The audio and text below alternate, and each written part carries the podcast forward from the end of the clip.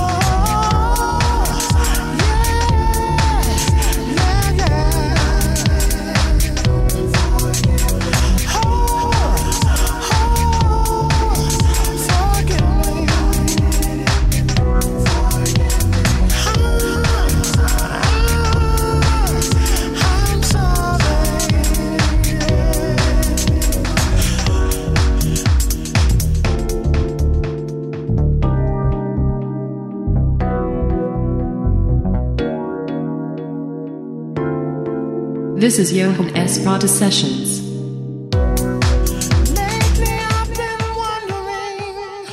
What if things were different between us now? And maybe if I